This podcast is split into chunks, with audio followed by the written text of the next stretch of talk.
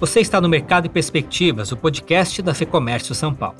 Neste episódio, conversamos com Tieko Aoki, fundadora e presidente da rede Blue Tree, uma bandeira que reúne 23 hotéis e resorts espalhados por todas as regiões do Brasil. Como representante de um dos setores mais afetados pela pandemia, a Tcheco fala sobre os desafios enfrentados pelo grupo nos últimos meses e as frentes de inovação que foram desenvolvidas neste período. Vamos acompanhar os destaques. Nosso setor é de serviço, sim, mas nós temos que facilitar a vida das pessoas que estão em serviço para os clientes, para o, o sistema uh, para trabalho, né, para rentabilizar a empresa, facilitar a vida. Então, não esqueça, existe a proteção, existe o desenvolvimento, olhar o futuro, e existe o dia a dia. Tem, a, tem as três coisas e, ao mesmo tempo, você tem que estar né, é, driblando assim, mexendo os pratos. Um dia mais, outro é outro prato. A executiva também faz parte dos grupos Mulheres do Brasil e o projeto Unidos pela Vacina, e nos fala sobre a responsabilidade social das empresas brasileiras. Eu acho que o Brasil realmente viu a importância da, da união, do trabalho coletivo, e outro reconhecer, né? A gente descobriu quantas empresas, nossa, a gente nunca tinha ouvido falar, mas que estão querendo ajudar. A conversa fala ainda sobre inovação, tecnologia, tendências para o setor de turismo e muito mais. Vamos ouvir então a Tieko Aoki, fundadora e presidente da rede de hotéis Blue Tree, em mais um episódio do Mercado e Perspectivas. Tieco, obrigado pela entrevista. Eu gostaria de começar falando sobre o setor de turismo, que foi de longe um dos mais afetados pela pandemia. Eu queria fazer um rápido retrospecto de como tem sido administrar uma rede com mais de 20 hotéis nesses últimos 12, 13 meses de pandemia. Eu vi uma entrevista recente sua que trata da importância de se fazer um trabalho envolvendo gestão de risco. Vocês já tinham uma base para isso, mas eu acredito que a pandemia superou todos os tipos de planejamento. Como que foi, Tico? Como que tem sido enfrentar a pandemia à frente do Blue Tree? Obrigado uhum. mais uma vez pela entrevista. Eu que agradeço, Fernando. Um prazer estar aqui com vocês e compartilhar né, a nossa experiência e o que a gente está pensando, está planejando. Bom, primeiro, é, a gente tem muitos riscos o tempo todo, né? É, tem riscos naturais, né, como no Japão, que tem tsunamis, etc., que é totalmente imprevisível.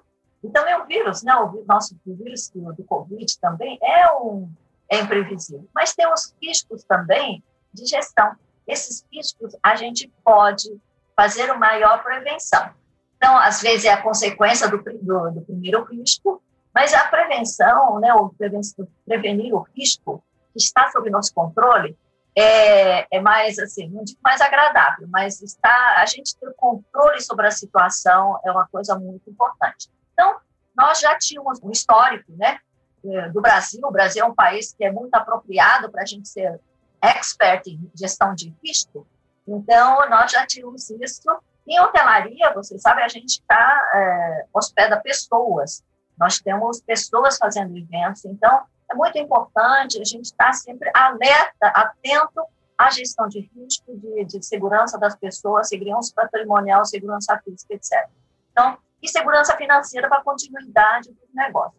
Então, a gente tinha isso. E quando chegou o vírus, nós colocamos primeiro gestão de recursos. Nós vimos que é, duas coisas eram importantes: garantir a segurança de vida das pessoas e, concomitantemente, a gestão financeira né, a gestão da gente poder garantir que tenhamos capital suficiente, é, o caixa até passar. Então, a questão aí era uma análise de quanto tempo a gente pode, assim, a, a gente tinha uma prevenção de até quando isso ia durar. Então, nós tínhamos uma visão bastante conservadora, porque muita gente achava que era até julho, né? Começou em março até julho, a maioria das pessoas achava que julho a gente já estaria resolvido e nós prevemos que seria até o final de 2020 e provavelmente primeiro semestre do 2022, 2021. Bom, superou todas as nossas uh, previsões conservadoras. Então, o que, que, a gente fez? Gestão de risco de cash flow era muito importante, de hotéis, uma, uma equipe focou nisso, e a outra equipe focou na criação de protocolos. A gente tinha muitos protocolos por conta no nosso trabalho mesmo, né? e da, dos riscos que a gente sempre administrar. Mas tivemos que começar do zero, contratar infectologistas, médicos, acompanhar, etc. E criamos nosso próprio protocolo, o que foi ótimo. É, e a gente continua aperfeiçoando, porque a gente vê muita coisa, a gente também está num contínuo aprendizado. Então, tínhamos isso tudo controlado e também nós fizemos, é, nós participamos de um sistema de avaliação de qualidade da segurança do Veritas, que é um órgão internacional que avalia. E nós fomos a todos aprovados no nosso papel. Então, me deu uma certa tranquilidade. E dentro do nosso hotel, nós criamos o nosso próprio sistema de segurança sanitária, que para mim era fundamental, garantir a vida primeiro, e depois a garantia financeira. E nós criamos nosso sistema, né, que já a gente já tinha antes de vir chegar, porque nós somos focados em tecnologia, a, check-in por reconhecimento facial chegou na hora, quando o pessoal ainda tinha muito os clientes ignoravam, não achava que não precisava e tal, mas quando chegou ele falou, nossa, todo mundo começou a utilizar todo o contato do celular, que agora ficou normal, né? Então, a gente implementou isso rapidamente, e então essas duas coisas deram certo e a gente sobreviveu, né, bem né, até o final do ano.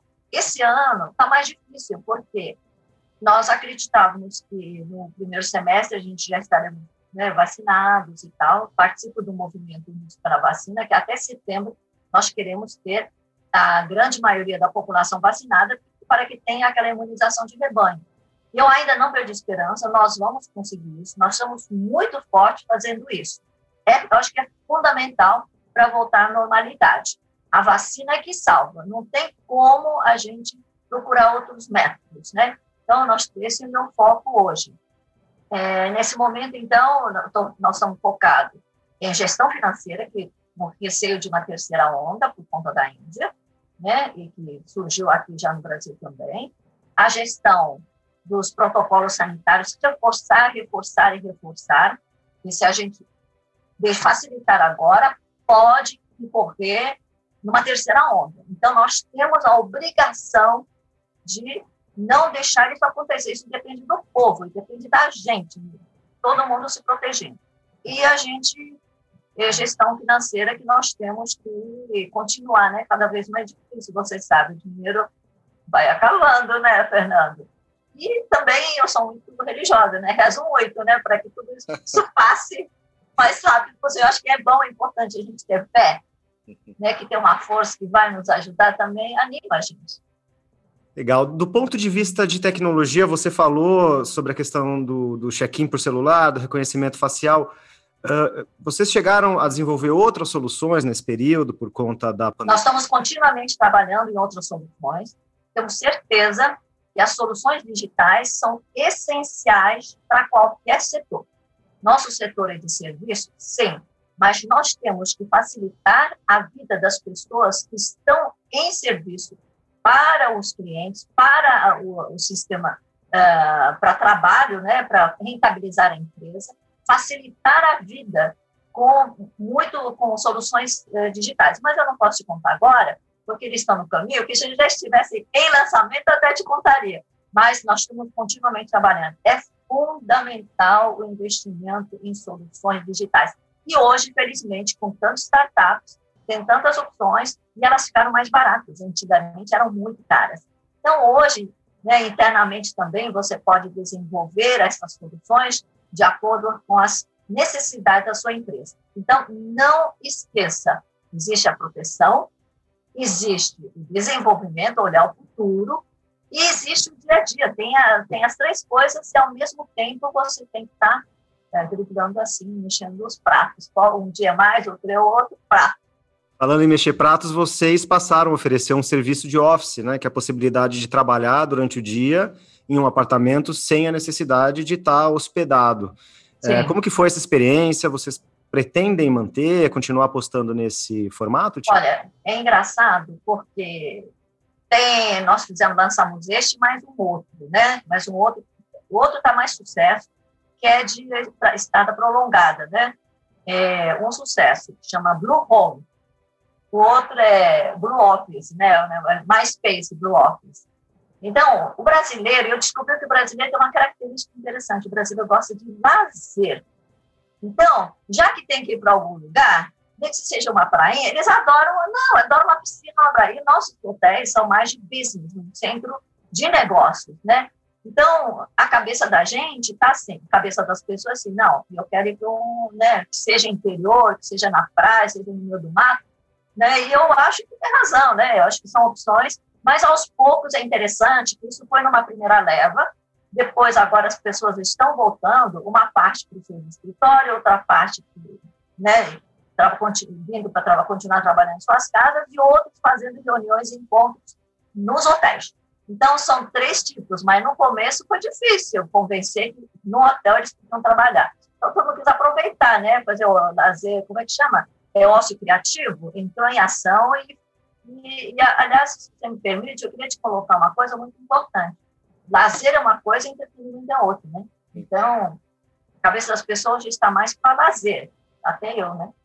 Bom, você falou sobre essas subdivisões, eu acho que é importante até a gente destacar para quem nos ouve porque existe o turismo de lazer, o turismo de entretenimento, como você é. colocou agora, se, se, é que podemos chamar de turismo, mas os momentos de entretenimento, a questão de negócios, de eventos. Como que é. você vê a, a, retomada nessas frentes, olhando para a situação de momento agora para junho uhum. de 2021, começo de junho de 2021? É. Como que está a situação de momento, Tia? Olha, eu acho que tem um movimento muito interessante. Se você pensa assim racionalmente, faz sentido. Tem muita gente morando em hotel nesse Blue Home, muita gente mudando porque é mais prático, seguro, você não tem dor de cabeça, você não precisa de um espaço grande, 200 metros quadrados, 150 metros quadrados como antes, que é um apartamento, espaço onde seja a sua sede física. Um lugar prático, seguro, que não te dá problema, tem manutenção, né? não precisa de muito serviço, que às vezes você não fica lá. Por quê? Muitas vezes você quer ir para outro lugar. Você quer ir trabalhar, por exemplo, num lugar de lazer, que seja um campo, seja uma praia, ou, ou na casa de parente. Então, as pessoas estão se movimentando em lugares próximos, né? ou outros mais distantes, mas fica mais tempo. A gente vê como as empresas de locação de veículos, né, está assim, está bombando, porque muita gente está se movimentando lugares mais próximos, né, em todo o país. Então, eles estão tendo uma rentabilidade incrível.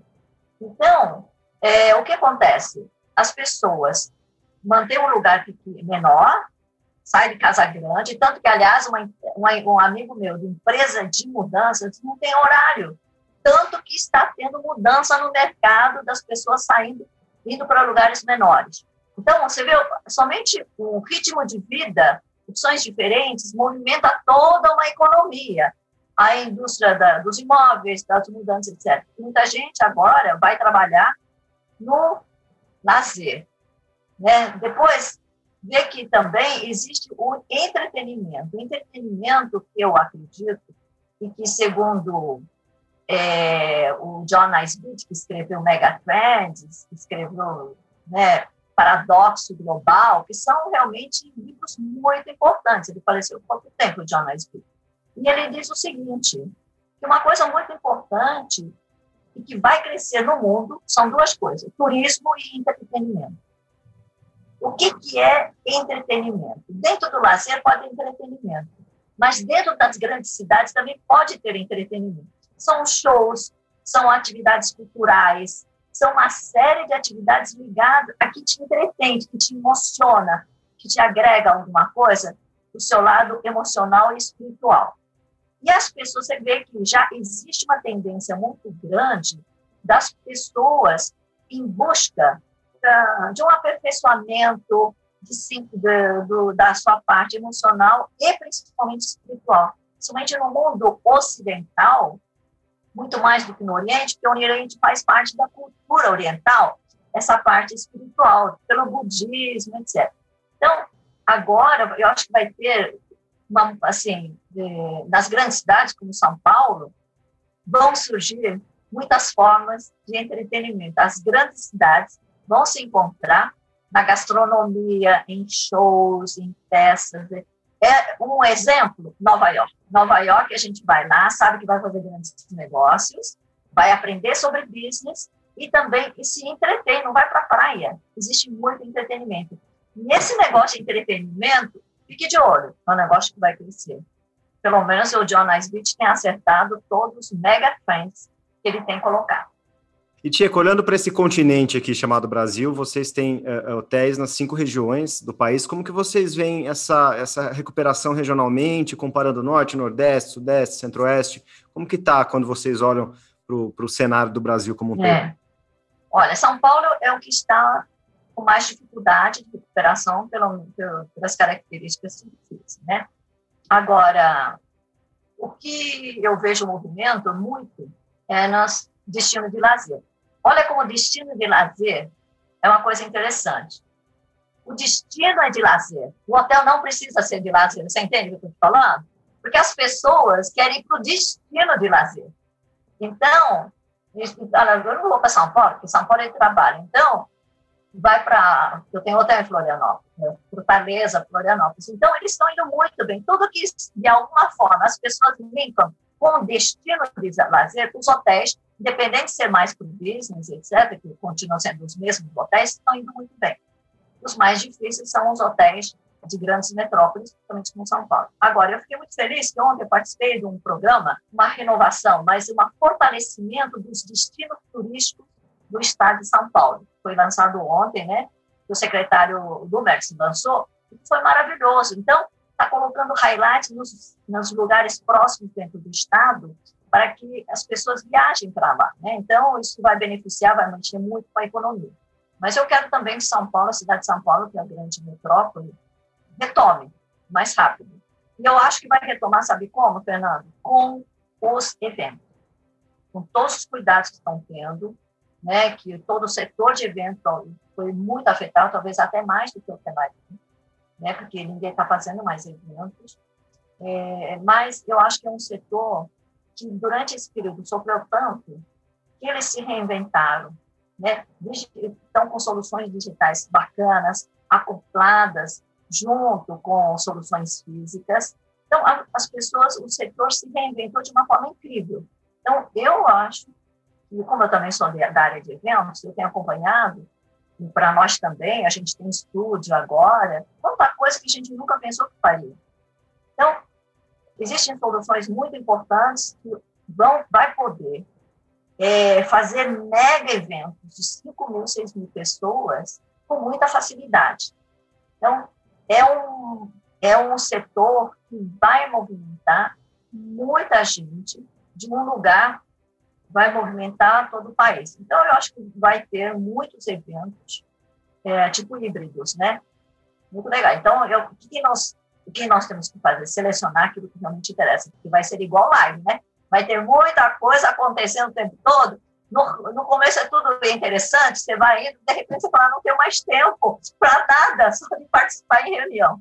Legal, torço para que comece logo essa, essa nova reunião. É, eu também. Agora, Tia, que você faz parte do Mulheres do Brasil, é, o projeto da Luísa, e também do, do, projeto você citou agora no começo da entrevista. Unidos pela vacina. Pela vacina, um projeto importantíssimo. Como que você vê essa participação do empresariado nas questões mais urgentes do país? Você sente que a pandemia, ela de certa forma acelerou esse movimento, essa participação? Eu sei que a sua não é uma participação recente, você está engajada há muito tempo, mas você vê a classe empresarial mais engajada? Olha, Fernando, uma das coisas mais bonitas, mais valiosas que aconteceram, você sabe que o sofrimento une as pessoas, não é a alegria que une as pessoas, muito mais o sofrimento. E o vírus fez com que as pessoas ficassem muito mais é, sensíveis a tudo que seja importante coletivamente porque todos perceberam que não pode mais ser uma agenda ajudarmos uns aos outros e trabalharmos coletivamente. Né? Porque muita gente fazia porque todo mundo fazia. Agora, tinha gente que fazia de verdade, como a Luísa. A Luísa sempre teve uma preocupação com a igualdade social, racial, da diversidade. Ela sempre teve isso, desde que eu conheço a Luísa há mais de 10 anos. Então, não é uma coisa de agora, por isso que ela tem essas ideias. Né? Mulheres do Brasil para a Unidade Igual para as Mulheres, surgiu Unidos pela Vacina, porque ela viu que era importante unir o país né, para serem todos vacinados. E você sabe que a gente, esse Unidos pela Vacina teve um engajamento tão grande, muito rápido, dos maiores executivos das empresas do Brasil, todo mundo está engajado, foram, olha, uma coisa inédita, talvez no mundo, quase 5.700 prefeituras do Brasil foram pesquisadas nas suas necessidades em sete semanas. Não existe coisa igual, em sete semanas. Então, nós temos uma descrição das necessidades, tudo feito pelo, pela vacina, porque a gente queria identificar onde estariam os gargalos, porque a gente não é governo, somos uma sociedade civil para ajudar para que todos sejam vacinados rapidamente e de uma forma igual para todo mundo. Então, nós identificamos quais seriam os gargalos. Uma é a chegada da vacina, a gente ter a disponibilidade das vacinas, que estamos também colaborando, abrindo portas, etc., mas o governo, né, a gente não compra, a gente não pode comprar. Então, nós só colaboramos para facilitar o caminho da vacinação. Então, essas atividades foram todas iniciativas de pessoas, de empresas que se engajaram e estão fazendo coisas maravilhosas gratuitamente. Ninguém recebe absolutamente nada, só faz doação. Além de dar o seu tempo, o seu trabalho, muitos empresários estão dando muito dinheiro para que haja uh, essas soluções nas prefeituras, etc. Né? As companhias aéreas estão dando todos os voos gratuitamente, então, eu acho que o Brasil realmente viu a importância da, da união, do trabalho coletivo, e outro reconhecer, né? A gente descobriu quantas empresas, nossa, a gente nunca tinha ouvido falar, mas que estão querendo ajudar, né? Então, eu acho que é uma das coisas mais bonitas que aconteceram, né? não digo graças ao vírus, porque a gente ia descobrir isso de outras formas, E para finalizar, expectativas para 2021, 2022, olhando um pouquinho para frente, Tico. Ah, estou dependendo bastante se a gente tem ou não essa terceira onda. Espero, estou rezando para não ter. Aí eu acho que melhor em 21, mas se não, 2022, e olhe lá, né? Não sei, depende da duração do, do vírus. Mas eu acho que, espero que não venha a terceira onda, que todo mundo tenha consciência que se vier a terceira onda vai ser um desastre para muitas empresas, inclusive a nossa, que somos setor de turismo e eventos e gastronomia, vai ser um desastre. Ouvimos aqui a Tia Kwawak, fundadora e presidente da rede de hotéis Blue Tree. E eu encerro mais este episódio com um convite. Se você também é empresário, vale a pena conhecer o lab.fecomércio.com.br é o espaço onde os associados da FEComércio têm acesso a informações estratégicas e muita orientação para ajudar a sua empresa neste período de retomada. O link segue aqui na descrição. Eu sou Guilherme Baroli, a entrevista e o roteiro deste episódio são de Fernando Saco, produção de Ana Strom e a edição do estúdio Johnny Days. Obrigado pela companhia e até a próxima.